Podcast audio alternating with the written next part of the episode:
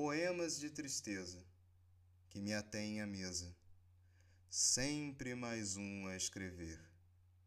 O tempo lá fora passando sem eu perceber. Poemas de tristeza que contam a natureza de minhas desilusões, que tatuam no papel minhas frustrações. O mel, por fim amargado pelo fel, destino sempre tão cruel. Já espero do futuro desvel de uma ilusão. Quando ela voltar, direi não.